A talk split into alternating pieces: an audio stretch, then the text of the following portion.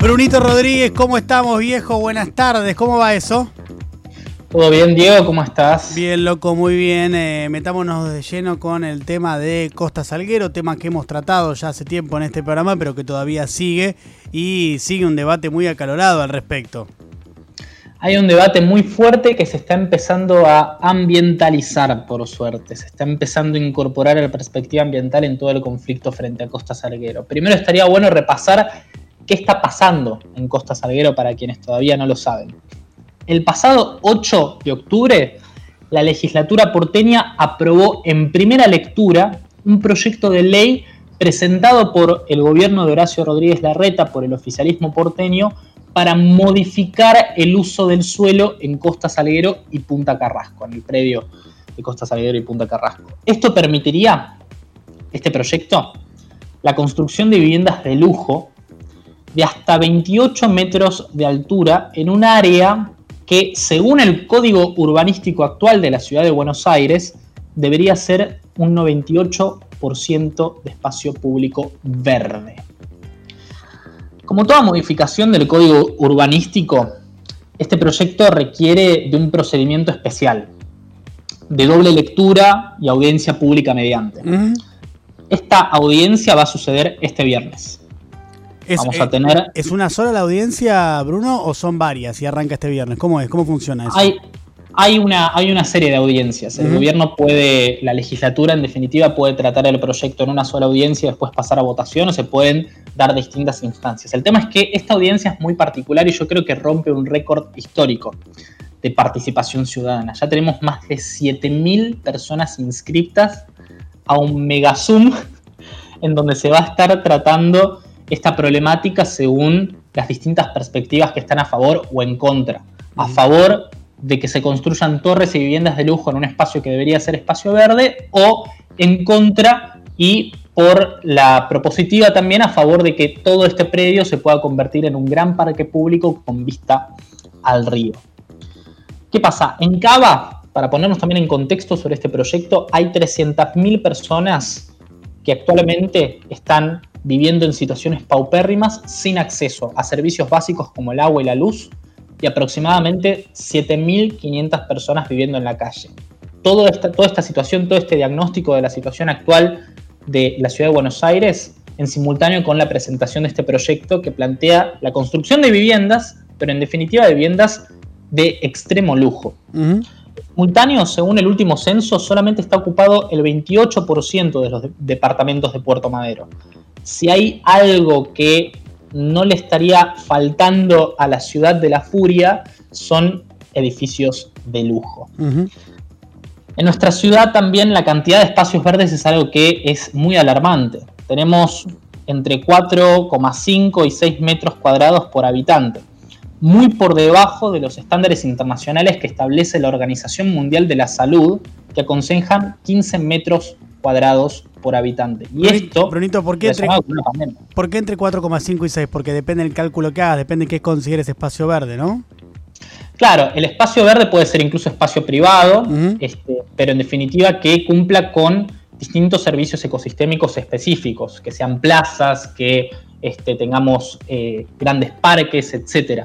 Pero lamentablemente eh, la mayoría de los espacios verdes que todavía existen en la ciudad de Buenos Aires son objeto de remate inmobiliario, porque son espacios en donde tranquilamente se pueden construir torres eh, y es lamentablemente una constante en la, en la política inmobiliaria que la legislatura porteña lleva adelante. Y esto también hay que relacionarlo con la pandemia. Se recomiendan 15 metros cuadrados por habitante y lo recomienda la Organización Mundial de la Salud.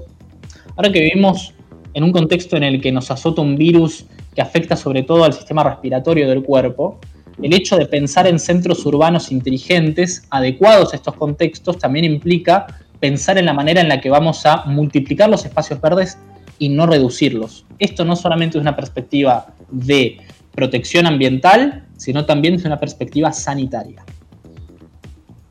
Bruno, y el debate entonces va a ser el viernes y el viernes se puede llegar también a votar o no? No, no, no. La votación seguramente se va a estar dando el año que viene recién. Eh, así que vamos a tener un periodo de debate muy fuerte y principalmente eh, la Pero por eso va a haber más audiencias, no va a ser solamente la de este viernes. Puede tranquilamente ser la de este viernes y llamarse a votación, Diego. Eh, este es el tema. Para Eh, hay una volatilidad. Pero perdón, para entender bien el problema, porque si no queda medio dando, dando vueltas. Puede estar este viernes llamándose a audiencia, que se haga la audiencia pública y que después te llame a votación para el año que viene. se- decís. En marzo. En marzo, ok. Ponele. Y que no haya en el medio ninguna audiencia más. o pueden haber tres audiencias durante el verano y después en marzo, en, en mayo, se va la votación. Pero bueno, lo que se está exigiendo desde la ciudadanía es que se apueste a la participación pública. Y una de las características de la propaganda del gobierno de la Ciudad de Buenos Aires es el fomento de esta perspectiva de gobierno abierto, donde todos los datos están en la web, eh, podemos encontrar eh, toda la información acerca de una medida en particular en los sitios oficiales del gobierno, eh, pero también gobierno abierto eh, se traduce en este tipo de iniciativas en las que tenemos a más de 7.000 personas. 7.000 personas, esto yo creo que no tiene precedente en, la labor parlamentaria de la legislatura porteña. 7.000 personas inscriptas para hablar durante la audiencia. Más o menos eh, se, se establece, según el artículo 6, si no me equivoco, de la Constitución de la Ciudad de Buenos Aires, que en este tipo de audiencias se establecen 5 minutos para las intervenciones de los participantes. Tenemos más de 7.000 personas.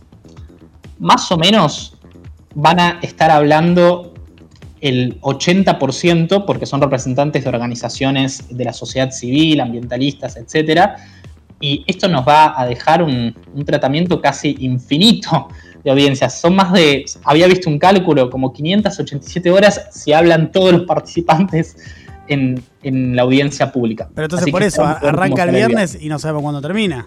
Será Y muy- no sabemos cuándo termina. serán, van a Puede ser- terminarse a fines prácticos, se puede establecer que, bueno, se tiene que cortar porque ya se habla demasiado, porque son muchísimos participantes y, y es imposible darle una continuidad, o puede que se extienda y se apueste ese proceso participativo. Hay que ver cómo sale. La inscripción a esa audiencia pública ya cerró a las 2 de la tarde hoy y este es el saldo, más de 7.000 inscritos. Y en principio los 7000 pueden hablar, En potencialmente. principio, los 7.000 por derecho constitucional les está permitido intervenir en la, en la audiencia. Muy bien, veremos qué es lo que pasa entonces eh, el viernes eh, con este tema y cómo, cómo sigue el tema de eh, Costa Salguero. Brunito, gracias papá. Muchísimas gracias, saludos. Hasta luego.